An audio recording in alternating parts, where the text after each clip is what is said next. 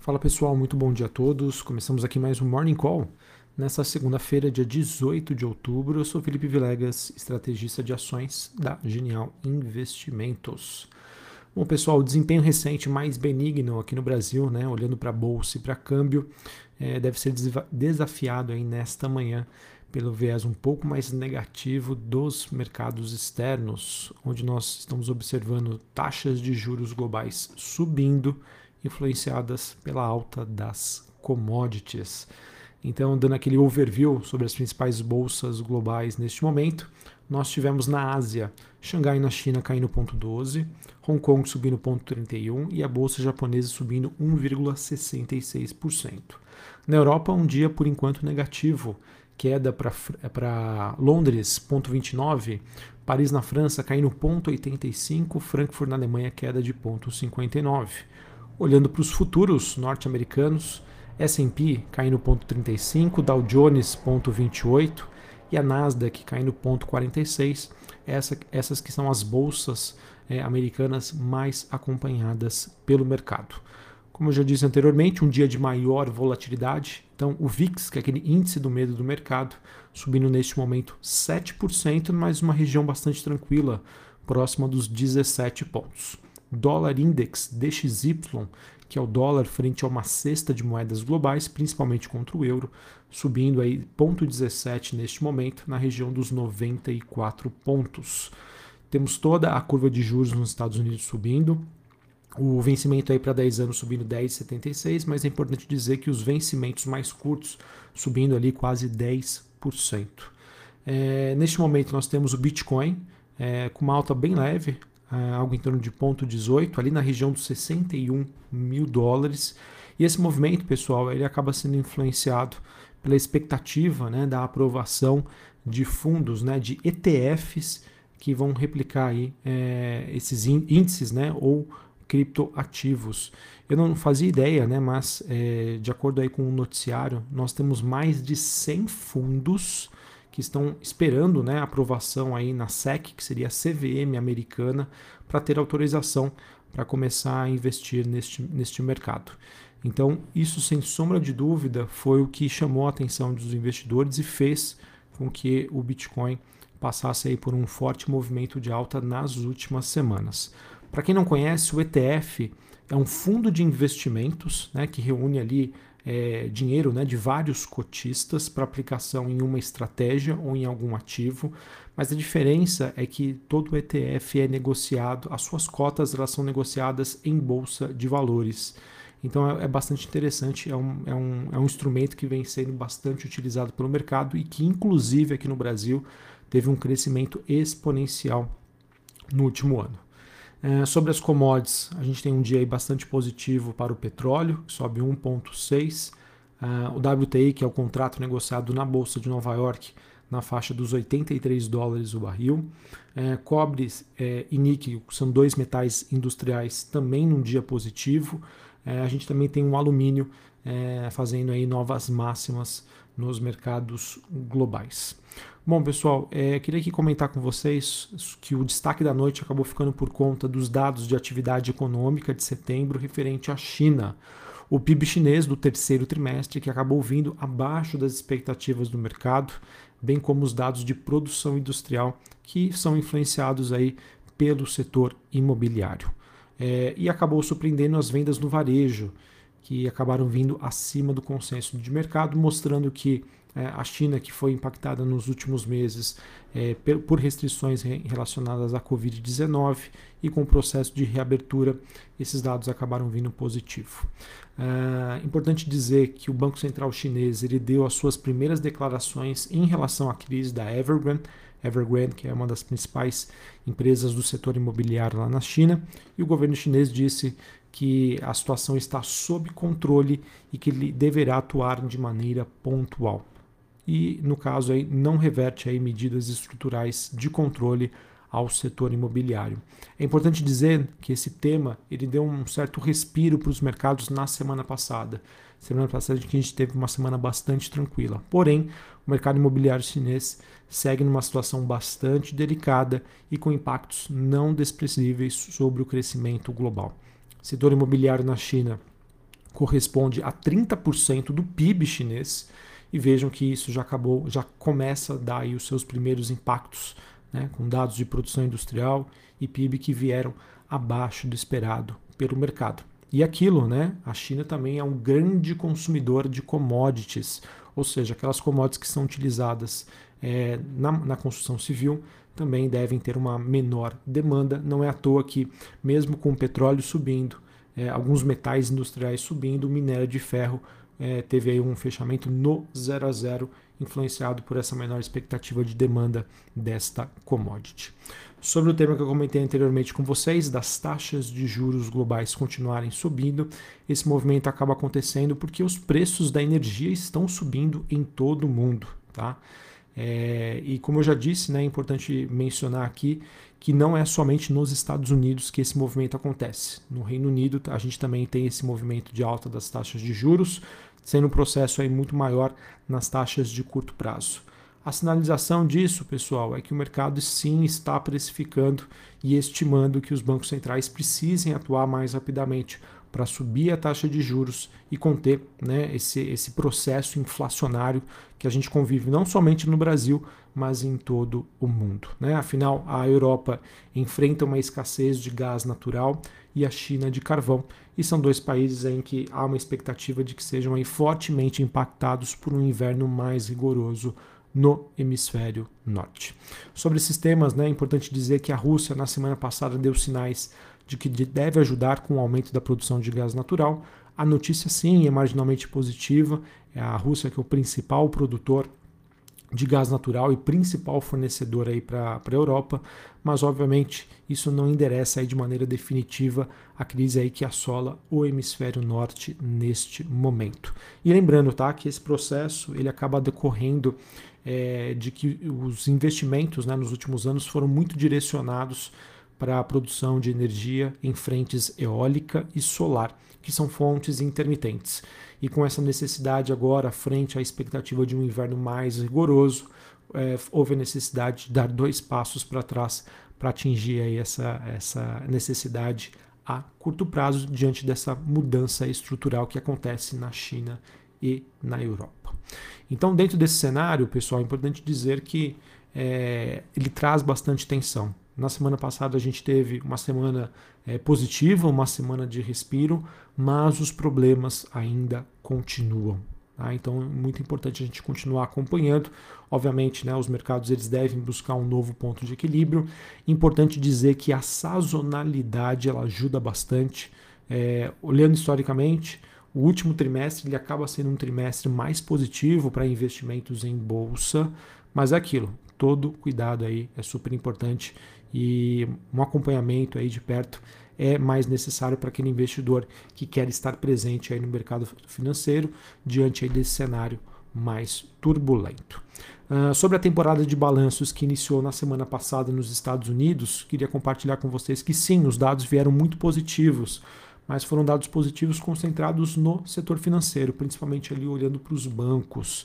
E gostaria de compartilhar que sim, há ainda boas oportunidades no mercado americano, mas em sua maioria o movimento, alguns setores já estão esticados, por isso é necessário bastante atenção. Uh, falando agora sobre Brasil, com a proximidade aí do fim do auxílio emergencial e o curto prazo para que o Congresso né, resolva a questão dos precatórios e dê um desfecho aí para a reforma do imposto de renda, pré-requisitos para a criação de um programa social turbinado teria ganhado bastante força na equipe econômica com a adoção aí de um plano B, que consiste em corrigir o Bolsa Família pela inflação e também complementar o valor com auxílio temporário para alcançar 300 reais aí, que são pretendidos hoje pelo, pelo Palácio do Planalto. Os preparativos técnicos para essa medida já estão em andamento e seria preciso, para viabilizar esse pacote, um decreto e uma medida provisória, uma MP, para corrigir o Bolsa Família até alcançar algo em torno de 220 reais, e depois a criação de um auxílio temporário de cerca de 80 reais. E por não ser permanente, esse auxílio né, ele estaria desobrigado de ter uma fonte de receita nova, como seria o caso aí do Auxílio Brasil, que foi desenhado pelo governo aí como um programa permanente, mas que acabou encontrando aí algumas resistências. Importante dizer que em entrevista deste domingo, o ministro da Cidadania, João Roma, ele reiterou o seu interesse de estender esse benefício de, de 14,6 milhões para 17 milhões de pessoas, com o objetivo de ter um ticket médio aí de 300 reais. O ministro pontuou a sua preocupação do governo com o quesito fiscal, mas acabou não dando detalhes de como implementar estas mudanças. Durante essa semana, nós teremos a comissão especial da Câmara, que vota a PEC dos precatórios na próxima terça-feira, dia 19 de outubro. O presidente da Casa do, da Câmara dos Deputados, Arthur Lira, ele tenta viabilizar a votação em primeiro turno logo em seguida, ou seja, ainda essa semana. E no, no Senado a gente tem a última semana aí de atividade da CPI da pandemia, é um relatório que será apresentado na quarta-feira e a votação está prevista para o próximo dia 26 de outubro. Enfim, pessoal, queria compartilhar aqui com vocês todo esse tema né, envolvendo auxílio emergencial, PEC dos precatórios, obviamente a CPI da pandemia que atrasa algumas outras atividades no governo. Tudo isso, né, se a gente conseguir ter uma finalização, um encerramento, uma virada de página, eu vejo que vai ser muito importante para o mercado brasileiro porque você tira dúvidas que o mercado tem sobre a conclusão desses temas que já se arrastam por diversos meses e consegue ter uma precificação exata sobre quais são os próximos passos, se o teto vai ou não ser respeitado, qual vai ser a situação fiscal e econômica do Brasil frente a esses temas super importantes. Então, uma virada de página nesses quesitos ajudam aí na, na percepção de risco Brasil e podem contribuir para que a bolsa brasileira consiga se destacar frente aos seus principais pares globais. É, um outro ponto também que, eu iria comentar com vocês, e acaba jogando contra essa melhor percepção de risco, foi o fato de que os caminhoneiros prometeram entregar ao governo, né, essa é uma notícia que foi veiculada no final de semana, é, em que então os caminhoneiros devem entregar ao governo uma série de exigências que, caso sejam descumpridas, poderiam acarretar em uma greve da categoria a partir do dia 1 de novembro. Entre as cobranças constaria a mudança da política de preços da Petrobras para combustíveis, tendo em vista reduzir a flutuação dos preços do diesel. O governo que encara essa ameaça como vazia e não acredita em uma mobilização significativa desta categoria. Mas é importante dizer, pessoal, isso é um tema super importante. A gente sabe quais foram os impactos que houve no PIB, né, na última paralisação dos caminhoneiros. É, então, é, é, muito importante ficarmos atentos sobre um avanço neste tema e que isso, obviamente, né, pode trazer estresse e acabar pressionando aí o mercado. Também queria compartilhar aqui com vocês que o Banco Central ele vai realizar nesta manhã dois leilões extraordinários de swap. Né, o primeiro acontecendo às 9h30 da manhã, o segundo às 10h30 e além né, das ofertas tradicionais que acontecem às 11h30 da manhã. A soma né, de, de, todo esse dinheiro que será colocado no mercado é algo em torno de 1,2 bilhão de dólares. É um volume que, que vem bem acima aí dos volumes ofertados, inclusive constando aí os leilões surpresas da semana passada. Só para vocês entenderem, tá? Diante dessa instabilidade global, diante dessa instabilidade interna e pelo fato de que sazonalmente o final do ano é, existe um fluxo negativo, né, ou seja, de saída de dólares vindo de lucros, dividendos que saem do Brasil para as suas matrizes né, no exterior, é, o, o, Banco Central ele acaba promovendo né, essa liquidez para ajudar aí a, controlar o câmbio. Tá? É, e esse movimento já deu, de certa maneira, alguns resultados na semana passada. O dólar, que na sexta-feira teve a sua terceira queda consecutiva, é, mas enfim, né, isso é um movimento que, frente ao cenário de hoje, frente a uma volatilidade global, o dólar que sobe, isso ainda pode gerar bastante impacto e uma necessidade ainda de que o Banco Central brasileiro atue no câmbio para controlar essa volatilidade e amenize, suavize os movimentos aí da moeda norte-americana frente ao Brasil.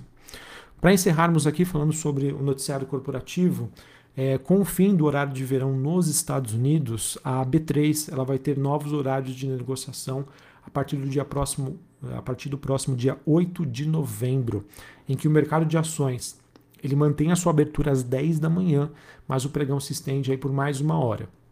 Hoje ele se encerra às 17 e a partir do dia 8 de novembro ele vai se encerrar às 18 horas. Beleza? Então, a partir do dia 8 de novembro, o funcionamento do pregão entre 10 e 18 horas, sem aftermarket. Uh, nós também tivemos a, a, o Itaú, né, ele dizendo que vai vender a sua fatia que ele detém ainda na XP através da Itaúsa nos próximos cinco anos. Tá? É, essas foram palavras aí ditas né, pelo Roberto Setúbal, ele que é co-presidente aí do Conselho de Administração do Itaú Unibanco. Então, como houve essa cisão recente, a Itaúsa ainda permanece investida. Ela diz que aos poucos, nos próximos cinco anos, ela deve se desfazer esse movimento. Uh, saiu uma matéria bastante interessante no estado de São Paulo, dizendo que o dinheiro dos brasileiros está migrando cada vez mais para o exterior. Segundo dados do, dados do Banco Central, o total de investimentos financeiros fora aqui do Brasil somou 61,7 bilhões de dólares. É, esse, esse volume que saiu entre janeiro a agosto desse ano, que representa uma alta de 44% em relação com o ano de 2020. Esse movimento acaba sendo, obviamente, influenciado pelo câmbio, né? É, essa desvalorização que nós temos hoje, e também com o maior conhecimento financeiro dos brasileiros frente a alternativas né? e possibilidades de enviar os seus recursos para fora e fazer alocações em mercados menos voláteis é, ou que, é, ligados a moedas mais fortes. Uh, e por fim, queria compartilhar aqui com vocês que a Livtech é, ela ampliou a sua parceria estratégica com a Huawei do Brasil.